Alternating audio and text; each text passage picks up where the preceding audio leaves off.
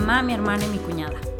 Aquí encontrarás a cuatro mujeres en cuatro ciudades diferentes hablar de manera informal y relajada sobre temas que nos interesan a todos desde diferentes perspectivas psicológicas.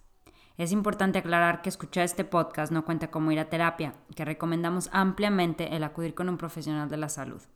Si nos están escuchando, los invitamos a estar abiertos a perspectivas diferentes, perspectivas que tal vez nos molesten, nos hagan pensar más allá de lo que suponemos correcto o representan un reto para nuestras creencias. Si eso sucede, entonces ya habremos logrado gran parte de nuestro objetivo. Bienvenidos a aquellos que hubieran querido ser psicólogos, antipsicólogos y amigos que a veces la hacen de psicólogos. Bienvenidos todos. Que al final de escuchar este podcast sepas que no estás solo.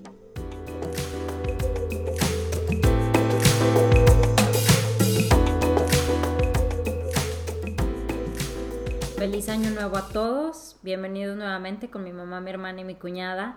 Y para este episodio, inicio de año, pues teníamos muchas ideas de lo que podíamos platicar. Pensamos que tal vez es mucho más importante que los propósitos o mucho más importante que todos los cambios que quisiéramos hacer en nuestra vida, pues es el perdón, tanto a nosotros mismos como a los demás. Y si empezar un año, un año nuevo, yo creo que significa empezar con lo que tal vez parece más difícil y que es perdonar, pero que es también sumamente necesario para poder avanzar y poder ser mejores personas. Entonces en este episodio les vamos a hablar del perdón y están aquí, bueno, mi mamá y mi cuñada, mi hermana no va a poder estar con nosotros el día de hoy por cuestiones personales, pues perdónenla.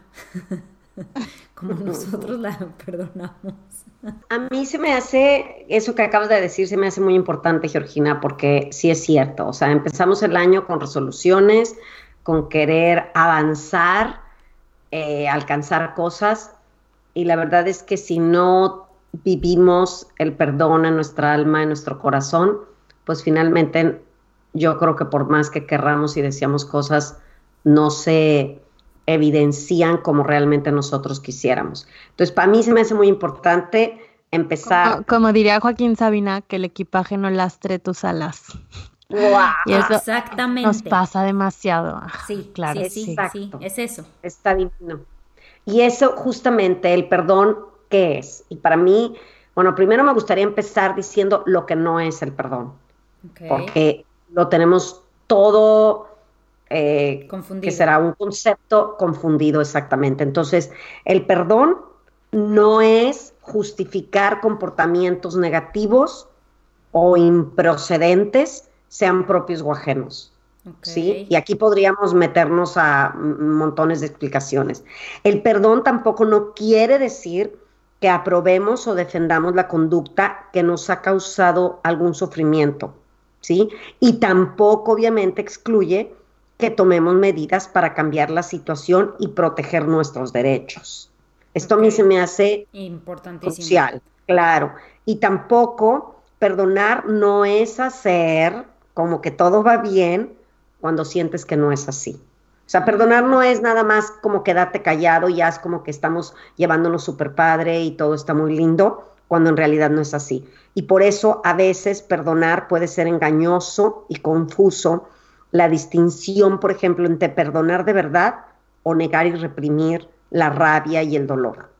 Okay. y te cae gordo el esposo y, no importa, pero le, quemas la camisa, ¿no? Claro. O sea, como que hay muchísimo enojo inconsciente. Pero yo ya te perdoné, Ajá, pero igual. Exacto. Entonces, eh, bueno, a mí se me hace eso importante. Y ya si nos vamos a entonces, ¿qué sería perdonar?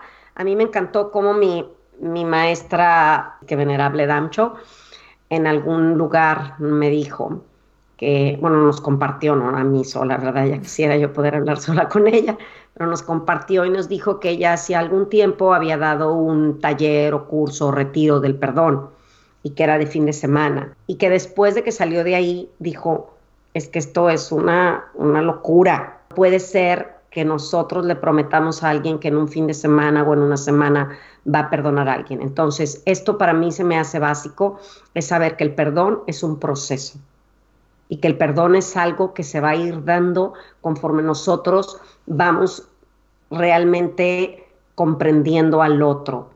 somos capaces de cambiar de perspectiva para poder ver al otro con otros ojos. Y aquí sí me gustaría compartirles un pedacito divino que tengo que se llama del perdonar y que vienen tres cosas que son importantes. Y yo lo uso muchísimo en terapia. Dice, perdonar es cuando comprendemos que cada persona actúa como puede. Y aquí vienen las tres cosas que les digo. Según sus propios condicionamientos, su manera de ver la vida y según sus heridas no resueltas. En definitiva, según su estado evolutivo o de conciencia, y al igual que nosotros, entonces, no necesitamos perdonar nada. Al perdonar, estamos aceptando que la otra persona y las circunstancias son como son, sin expectativas, sin juzgarlas y sin pretender cambiarlas, aunque no coincidamos con su punto de vista. Si soy capaz de amarme y perdonarme a mí mismo, lo seré también de perdonar y amar a los otros, porque en el fondo todos somos uno. Y a mí a veces me gusta este pedazo cambiarlo hacia mí. O sea, si yo soy capaz de perdonar que por mis condicionamientos, por mis heridas no resueltas, por mi nivel de conciencia, si soy capaz de entender en mí eso y soy capaz de perdonarme a mí, entonces voy a poder otorgar el perdón. Si no, nada más me estoy haciendo ahora sí que bolas y estoy diciendo que yo perdono a fulanita y a sutanita y a mi mamá y a mis hijos y a mi hermana y al de la casa. Pero si no soy capaz de perdonarme a mí, no estamos viviendo un perdón. Sí, y es que la verdad cuando decidimos hablar de este tema, a mí se me ocurrió que más que nada el perdón es cuando nos damos cuenta que cualquier otra cosa que haya hecho el otro ser humano nos hayan hecho, nosotros en su situación también podríamos haber hecho lo mismo. O sea, es como esa comprensión de entender que no eres diferente de los demás, que no eres diferente del que hizo lo que hizo o el que te ha hecho daño o el que te hirió de alguna manera, que tú dentro de esas condiciones, como dices, con sus condicionamientos, sus experiencias, sus estilos de vida, sus creencias, con todo eso, igualmente tú en esa situación pudieras o no haber actuado de la misma manera. Cuando comprendes eso, es como una humildad bien fuerte que, que yo siento que te das, que te permite darte cuenta, cuñada. Y es que sabes que, que es terminar también o sea, ya hemos hablado en otros episodios, por ejemplo, en el de género, de lo básico que es como humano es poner las cosas en cajas, ¿no? O sea, nos simplifica la vida. Entonces siento que en el perdón es igual, o sea, el bueno y el malo. Claro. Nos, nos alivian un chorro la chamba de incluso de involucrarnos. Porque cuando te involucras con la historia, todos nos damos cuenta que todos hemos sido el bueno y el malo. Y, y, y todo lo que hay detrás de un malo, ¿no? Entre comillas. Entonces es como terminar también con esa onda hasta mm, de superhéroes eh, y villanos y, princesas y brujas y darnos cuenta que todos tenemos de todo y que eso es lo que hace la, o sea, la complejidad humana realmente. Exactamente. Y que lo que tú tienes que perdonarle a alguien, seguramente alguien te lo tiene que perdonar a ti. O sea, está de los dos lados. O sea, tú estás viendo para una dirección, pero si por un momento te detienes y volteas para atrás, a ver, hay un montón de cosas que la gente que tú les has hecho a la gente también y que también te tienen que perdonar a ti. Entonces es así como un círculo. Como dice Miguel Ruiz, Miguel Ruiz en el, en el libro de los cuatro acuerdos, que bueno, es súper conocido, pero a mí me encanta. Dice, estamos todos llenos de heridas, entonces inevitablemente vamos, vamos tocándonos las heridas unos a otros, ¿no? Claro. Ay, sí, les comparto, estoy viendo una serie de la de Ana Widani que le dice, se piden perdón y le dice, perdóname porque yo actué desde mis miedos, que es lo que ustedes están diciendo ahorita. Y al final yo sí creo que no hay buenos ni malos, sino que solamente, pues ahora sí que ignorantes de en un momento dado poder actuar de otra manera y desde otra perspectiva. Como la peli del guasón tienen que verla. Pero bueno, es como la historia del guasón, entonces es complicado que nosotros podamos llegar hasta el guasón que ya estamos conociendo desde siempre de, de los cómics y todo y decir, ah, bueno, o sea, es por esto, ¿me entiendes? O sea, es como complicado. Pues, y entonces cuando, cuando ves la historia y sales diciendo, ay, si yo hubiera sido el guasón, bueno, no sé, ¿verdad? Si yo estoy medio loca o qué, pero al menos yo salí y dije, si yo hubiera sido el guasón, pues andaría en las mismas, ¿no? Claro, es el entender de una manera u otra que si nosotros estuviéramos en los zapatos del otro, en las mismas circunstancias, con la misma vida, con las mismas experiencias, con los mismos miedos, no actuaríamos muy diferente de ellos. Y es una creencia que tenemos de toda la vida de creer que no, yo sí actuaría diferente, yo no haría eso. Entonces es así como... Que ahí nos metemos en otro rollo del perdón bien feo, que es la religión. ¿sabes? La autoridad que estás, por ejemplo, con el perdón. Ah, claro. Que siento que no está bien manejado. No voy a hablar yo de, de Biblia porque yo pienso que el gran problema de la religión es que muchas personas no sabemos interpretarla. Y yo no sé interpretar una Biblia. Claro. Pero sí sé que como se ha manejado mucho la religión, ha sido de desde la autoridad del perdón, que es una de dos. O odias al guasón porque él es malo y tú eres bueno, o invitas al guasón a vivir a tu casa porque pobrecito. y siento que las dos están de la súper fregada, ¿sabes? O sea, porque algo que, como dice Geo, eh, que empezaste, el perdón no es justificar o vivir con eso. O sea, el perdón, el perdón de alguna manera también es un feedback de una persona, ¿sabes? O sea, estás conociendo a una persona. Claro. Y, incluso puedes perdonar a alguien y no querer volver a verla en tu vida. Y es, totalmente válido. Ajá. exactamente. Porque yo siempre lo he dicho y creo que lo dije en el episodio pasado. Una cosa es entender y otra cosa es aceptar. Yo entiendo, entiendo lo que me hiciste, entiendo de dónde vienes, entiendo tu dolor, o sea, entiendo el guasón. Pero otra cosa quiere decir, acepto que sigas haciendo daño. Te invito a mi casa para que me estés martirizando y me estés haciendo cosas horribles. Entendemos de dónde viene la gente, porque nosotros también tenemos algo de eso que nos pisen, o sea, también tenemos cola. Entonces, todo eso, pues claro, pero de ahí aceptarlo, justificarlo o darle así como, pues, ay, bueno, pobrecito, que yo siento que tiene que ver mucho con lo que decías ahorita de la religión, pues es otro rollo. Y sí, que al final del día todos actuamos de cierta manera por niveles de autoridad y por niveles de de creencias. Y cuando entiendes eso, pues obviamente es bien fácil no perdonar, pero se convierte en un proceso mucho más sencillo.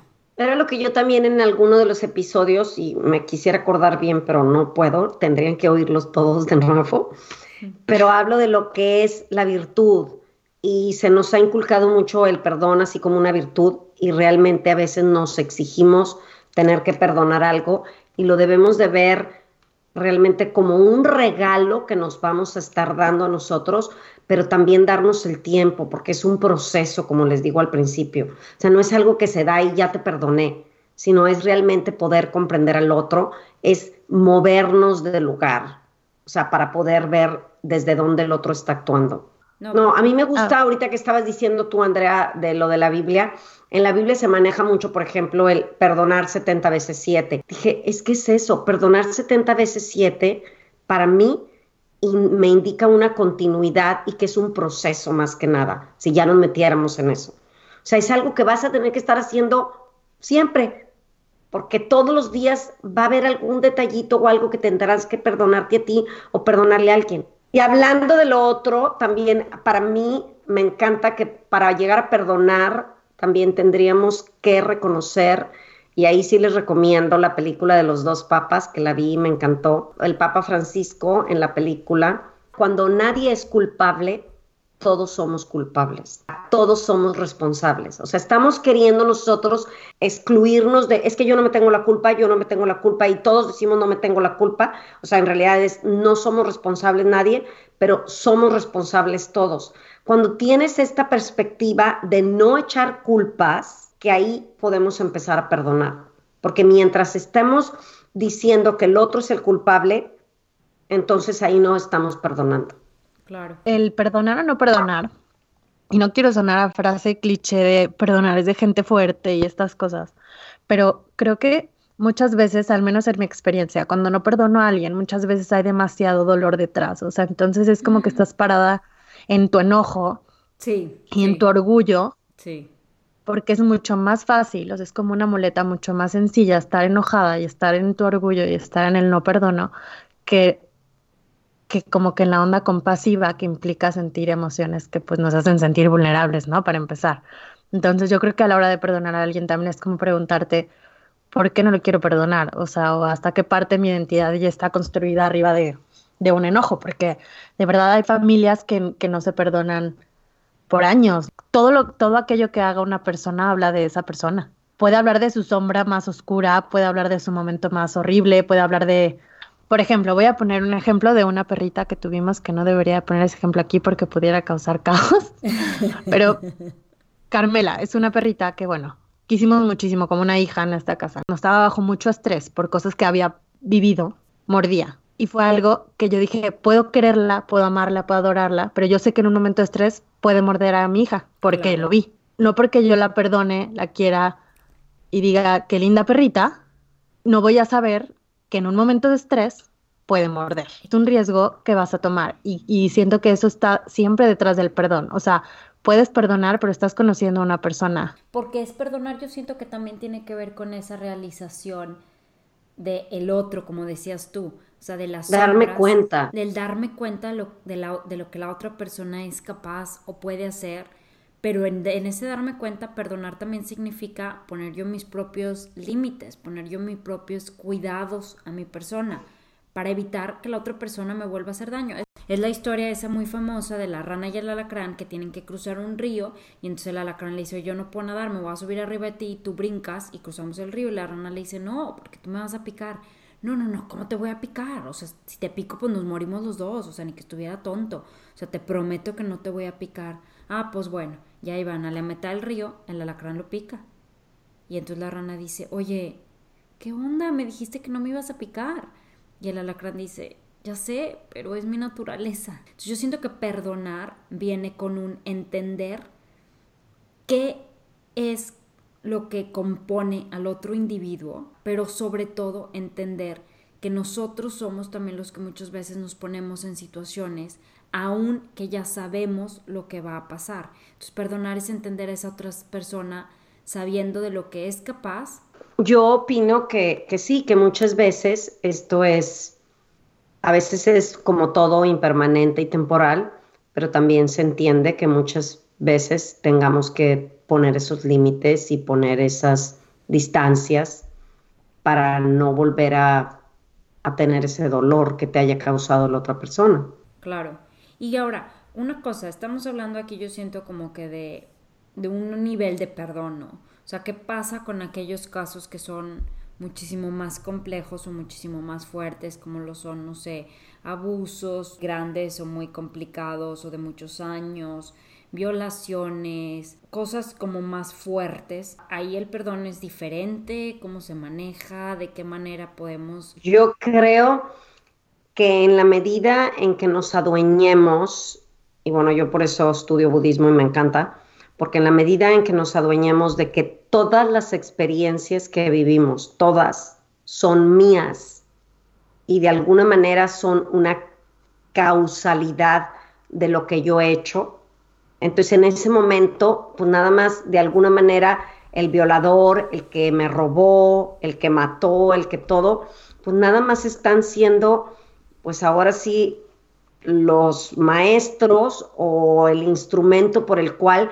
yo estoy viviendo esa experiencia, pero lo que me va a liberar es saber, si yo estoy viviendo esta experiencia es porque es mía. Entonces, yo qué tengo que arreglar dentro de mí para no seguir. Entonces, en la medida en que nosotros nos adueñamos, es como vamos a poder empezar a vivir el perdón. Y sí, ya lo hablamos en el caso cuando hablamos del abuso, de cómo poder trabajar este perdón hasta yo hice una meditación en ese episodio para poder ayudar a que podamos perdonar esos casos que son mucho más difíciles, obviamente. O sea, como la muerte de un ser querido que haya sido muerte por asesinato, cosas de esas, son cosas muy, muy difíciles de perdonar, pero yo creo que, que sí se puede, vaya que es uno de los objetivos que tenemos, porque si no, entonces, pues la vida se nos acaba, porque estamos ya en una amargura total y es lo que les digo, es estarle echando la culpa a los demás. Hemos estado hablando mucho hacia perdonar lo que otros te han hecho, orientar a los que necesitan perdonarse a sí mismos por cosas que han hecho. ¿Qué pasa cuando el que se tiene que perdonar eres tú mismo? Pues yo creo que es como lo que inicié es en, primero que nada conocer nuestras heridas no resueltas, nuestros condicionamientos o hábitos, nuestro nivel de conciencia, pero mientras nosotros realmente hagamos una introspección de cuáles son mis hábitos, en qué nivel de conciencia estoy, a mí me encanta una frase y que lo digo mucho, me perdono la inconsciencia en la que viví. ¿Por qué? Porque es realmente comprender que lo que hice, cuando ustedes eran niños, lo que hice en cualquier etapa de mi vida, en realidad fue lo que pude hacer. Y en eso es también poder comprendernos a nosotros, porque era lo que les decía, si no vivimos ese, vamos a ponerle, ese auto perdón, es mentira que yo voy a poder perdonar a los demás, porque no puedo darle al otro lo que yo no tengo. Y si yo no soy compasiva conmigo, pues no voy a poder ser compasiva con los demás y poder entender al otro del por qué está sufriendo. O sea, por qué me está haciendo tal cosa. También creo que es como dejar de identificarnos tanto con lo que hacemos y más con lo que somos.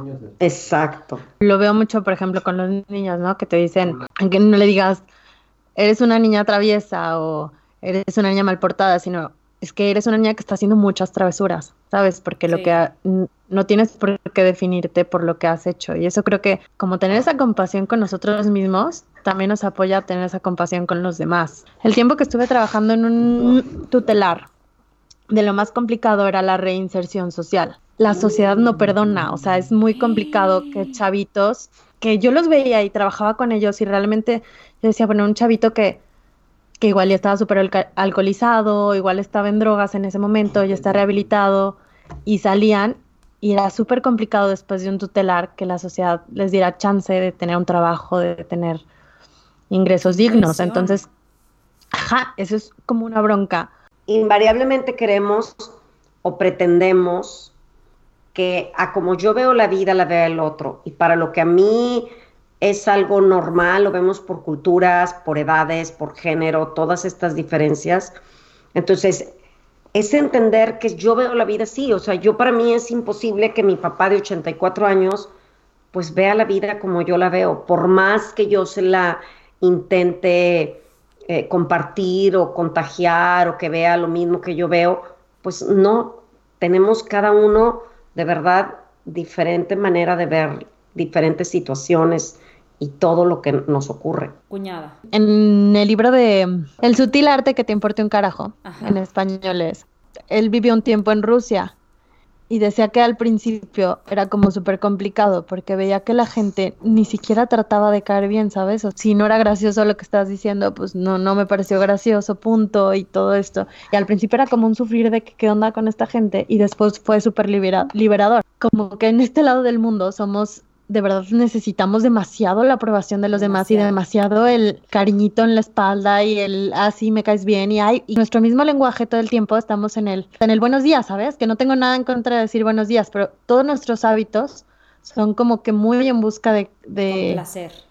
De complacer, exacto. Entonces, esa onda, por ejemplo, el perdón, a veces estamos también tanto pidiendo perdón como esperando que nos pidan que, nos pidan perdón. Claro porque tal vez un día no estabas tan de buen humor y no, le reíste la gracia a alguien, ¿sabes? Entonces es como también vivir con culpas y con perdones que a veces no son necesarios. Exactamente. y la gente se envicia. Ah, es que a ver, me hiciste esto, me dijiste esto y me dijiste esto otro. Diferenciar qué es lo que realmente requiere un perdón y qué otras cosas son vida. Y, que nos tienen que empezar a valer madre culturalmente, o sea, decir, realmente, o sea, si la vecina hoy me dijo buenos días o salió de malas, o sea, realmente me vale, ¿sabes? Entender eso siento que es también muy liberador ah. que estar con tantas ah. propiedades de miles de perdones. Y cuñada, ¿sabes que Aparte hecho de decir, ¿sabes que Si no me dijo buenos días la vecina, bueno, tengo la capacidad de entender que a lo mejor hay un contexto, algo pasó, a lo mejor ni siquiera me vio, a lo mejor no me escuchó, a lo mejor está pasando por algo, le llegó una noticia de algo y todo, entonces entender que la gente no es condicionalmente malos y que quieren atacarme y hacerme daño todo el, todo el tiempo. Claro, yo creo que una de las formas que todos, todos queremos perdonar, porque al final, por más que le digas a, bueno, en este caso al paciente, y perdona, y no, no puedo porque lo odio y esto y el otro, es poder cambiar de perspectiva. Y en este hay un ejemplo bien lindo de que si tú vas en el, caminando, ¿no?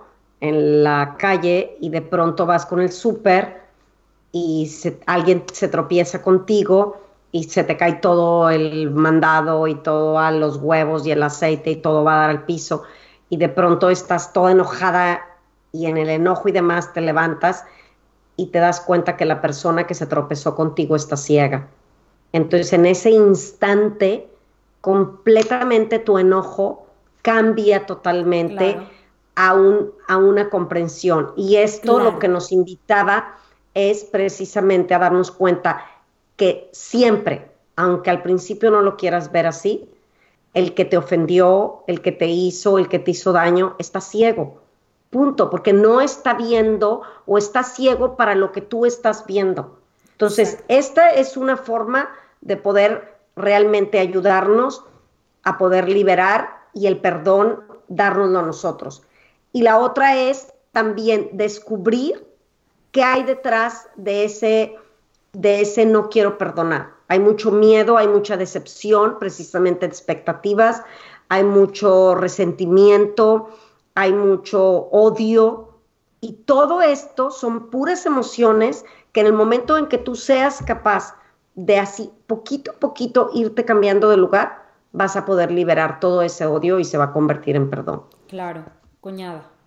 Ya, o sea, ¿sabes qué, Geo? Eso que dices de, de, comprensión y todo, ya con que empecemos a ver la salud mental como algo en serio, ya con eso estaríamos del otro lado, porque siento que desde ahí, ¿sabes? O sea, es que el, o sea, el tío geniudo, la tía depresiva, el, o sea, finalmente todos parte de, así como la digestión, como cada cuánto vas al baño tú como persona, también es qué onda con tus emociones, o sea, de verdad, la película esta de, de los niños, ¿cómo se llama? intensamente, explica de verdad para niños chiquitos. y que todo tiene que ver con las emociones. Yo ayer estuve así como observando, no como observando una discusión y les decía a estas tres o cuatro personas, les decía, no cabe duda que tiene que ver todo con las emociones, porque como yo no estoy sintiendo lo que ustedes están enojándose, lo puedo ver bien clarito, puedo ver quién está mal y quién está bien, pero como ustedes están involucrados o involucradas en el miedo, en el me está engañando, en el me está mintiendo, en el me está lastimando, el no me está comprendiendo, ya ahí se armó toda la... Porque ya son dolores ya, ya te duele en alguna parte Entonces, y te bloquea. Esto en resumen, hay que trabajar nuestras emociones conflictivas. ¿Para qué? Para no ofender, para no lastimar y para nosotros mismos poder liberarnos y como dices tú, Andrea, tomar lo que es la salud mental como algo serio y algo que verdaderamente mientras no lo hagamos, estamos enfermos mentalmente, punto. Nos guste o no, estamos enfermos mentalmente mientras tengamos tantas emociones conflictuadas. Claro, me encantó eso como conclusión. Para poder perdonar, necesito ser capaz de ver a mis emociones, comprenderlas, saber de dónde vienen y entonces a partir de ahí, de esa comprensión, puedo empezar a moverme hacia adelante en el proceso del perdón tanto a mí mismo como a los demás cuñada. Y todo eso que acabas de decir lo resumiría yo en ser una persona consciente. Súper fácil suena, súper complicado en realidad es, pero hablamos mucho de conciencia, conciencia, conciencia y realmente implica dejar de reaccionar. Entonces, cuando dejamos de reaccionar, es mucho más complicado que lastimemos y que nos sintamos lastimados, ¿no? y sabes que porque entonces eres la o, sea, como que eres quien está respirando y, y se está dando cuenta desde dónde viene ese dolor. Y me encantó lo que acabas de decir, porque aparte de eso también yo siento que el reaccionar es lo que a veces nos impide perdonar. O sea, no nada más es a los actos que hacemos buenos o malos, sino estamos en un como automático, piloto automático de reaccionar y entonces nunca llegas al perdón, porque sigues enredado en el mismo ciclo. me hacen y hago. Yo me acuerdo al principio, cuando estaba recién casada casi, que alguna vez me peleé con Alejandro alguna bobada porque realmente no era muy grande, pero me acuerdo que Geo, tú, Geo Suegra, me mandó una lectura o algo de, mm. del incendio de una casa, ¿no? ¿Cómo vas a apagar el incendio de una casa con más fuego? O sea, como de tener calma cuando alguien está en incendio. Lo leí y me encantó, pero claro que también decía, ay, sí, tú y el incendio de este a mí, ¿qué me importa? Yo también, ¿no? Porque es como muy humano. Es muy humano querer pegar los dos. Pero cuando realmente puedes practicarlo, si te das cuenta que no hay, no hay mejor manera de, o sea, de enfrentar un incendio que con la calma. O sea, bueno, no es un incendio de la vida real, pero. No, pero sí, de la vida real y de la no vida real. En este caso es en el libro del fuego interior, creo que habla la, de la ira, este Tish y él habla que dice que la ira es un incendio, pero en nuestro hogar, o sea, en nuestro hogar interno. Dice, cuando tu casa se estuviera incendiando, lo menos que vas a hacer es ir a buscar culpables, ir a buscar quién la incendió. Lo primero que vas a hacer es apagar el fuego de tu casa. Ya después buscarás quién vino y te la incendió, pero lo vas a apagar. Y una forma de poder apagar ese fuego es realmente cuidándote a ti. Y eso cuidar. ¿cómo lo, lo, bueno, para él, perdón? Porque el perdón, al fin, del, al fin de cuentas, para mí, el no perdón estamos llenos de cualquier fuego interior, porque es esa emoción conflictiva. O sea, en este caso, en este caso él habla de, la ira, pero la ira puede ser el miedo, puede ser, porque la ira es la más destructiva. Al fin y al cabo, de todas las emociones, la ira es la que tiene más consecuencias, la más destructiva, la que realmente nos hace hasta más daño. Exactamente. Palpable. Lo más común es que en una familia un problema se minimice y no se quiera ver o se exagere y se haga enorme. Entonces, como en el ejemplo del, del incendio, es como una familia se hace como que su casa no se está incendiando y se sordea y al cabo X no, no fue tanto, nada más es una partecita y la otra familia es como súper un, un, drama, ¿no? Entonces yo creo que eso, ajá, como lo saludable es bueno sentarte y tener la discusión que se tenga que tener, el debate que se tenga que tener para llegar a un acuerdo. Y la mayoría de las veces el no saber cómo manejar el incendio es lo que lleva pues a que después ya no haya vuelta atrás y que de verdad cueste mucho trabajo perdonar cuando el incendio se sale de control. A daños ya mucho más fuertes, o sea, ya no es el fueguito aquí, sino ya se te destruyó la casa y va y se quedaron todos sin nada. Sí, claro. Y ya dijiste cosas que ya échate en terapia 10 años para perdonar lo que dijiste y te dijeron. Ajá. Me encantó. Es un escrito muy lindo que dice, cuando la vida te sacude, o sea, vas caminando con tu taza de café y de repente alguien pasa y te empuja y hace que se te derrame el café por todas partes. ¿Y por qué se te derramó el café? Porque alguien me empujó. Derramaste el café porque tenías café en la taza. Si hubiera sido té, hubieras derramado el té. O sea, lo que tengas en la taza es lo que se va a derramar. Por lo tanto, cuando la vida te sacude, que de seguro te va a sacudir, lo que sea que tengas dentro de ti es lo que se te va a derramar. Puedes ir por la vida fingiendo que tu taza está llena de virtudes, pero cuando la vida te empuje, vas a derramar lo que en realidad tienes en tu taza interior, en tu interior. Eventualmente sale la verdad a la luz. Así que habrá que preguntarse a uno mismo, ¿qué hay en mi taza? Cuando la vida se ponga difícil, ¿qué voy a derramar? alegría, agradecimiento, paz, humildad, coraje, amargura, palabras o reacciones duras. Tú eliges. Ahora, ahora que puedes, en terapia o como sea, trabaja en llenar tu taza con gratitud, con perdón, con alegría, con palabras positivas y amables, generosidad y amor para los demás. En lo que esté llena tu taza, tú eres el responsable. Y mira que la vida sacude, sacude más veces de las que te puedes imaginar. Uy, hermosísimo, me encantó. Hermosísimo. Sacudir y pues no comprensión, humildad. Así que para este año, ese perdón tiene más que nada que ver con, con que pues tengamos en nuestra taza para poder perdonar a nosotros y a los otros. Que creo que eso me encantó lo de la taza, porque si sabes que últimamente están tan de en redes sociales y en libros y todo este el falso positivismo de que hay sí todo el perdón y ah. todo y celuz y, y así y la verdad es que la verdad es que no. O sea yo miles de veces en mi día a día digo ay ojalá me hiciera caso a mí misma en el podcast o sea no es cierto no somos perfectas yo no soy perfecta quien quiera tener quien tenga niños chiquitos y le haga un berrinche en el peor momento a media calle se puede saber qué tienes en tu, taza, y tener en tu taza paz y calma está cañón. Está de verdad complicado. Entonces sí siento que este año lo que yo les desearía a todos es que la mayoría de las veces podamos respirar para no reaccionar, viendo que muchas, muchas veces vamos a reaccionar y que estamos en ese camino y, y pues que se vale, ¿no? O sea, que se vale perdonarnos todos los días de cómo nos vamos a equivocar y pues perdonar a los que nos aman y definitivamente guardar ese perdón para la gente importante, ¿no? Y los perdones verdaderamente fuertes. Así de este libro de Un minuto para el absurdo de Anthony de Melo y que dice, llega alguien y le dice, mi vida es como un cristal hecho pedazos. Mi alma está corrompida por el mal. ¿Puedo tener alguna esperanza? Sí, le dijo el maestro, hay algo con lo que se repara cualquier cosa rota y se limpia cualquier mancha. ¿Y qué es? El perdón. ¿Y a quién he de perdonar? A todos, a la vida, a Dios, a tu prójimo y sobre todo a ti mismo. ¿Y cómo se hace? Comprendiendo que no hay que culpar a nadie, dijo el maestro, a nadie. Y aquí otra vez es esa invitación, que mientras no culpemos nos hagamos responsables de nuestros actos y empecemos por perdonarnos a nosotros.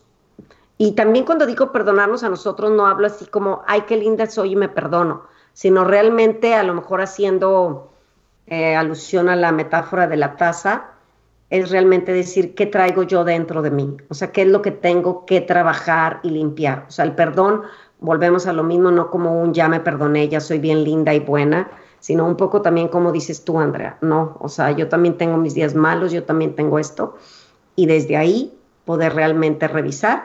Y entonces, más que hablar de resoluciones de este año y de deseos y de cuántas cosas, yo creo que es importante que este año yo les deseo que sea un año de introspección, de reflexión, de meditación. Muchísimas gracias a todos por escucharnos. Feliz año. Vamos por otro año de episodios. Besos a todos. Gracias por escucharnos. Besitos, besitos. Gracias, bye.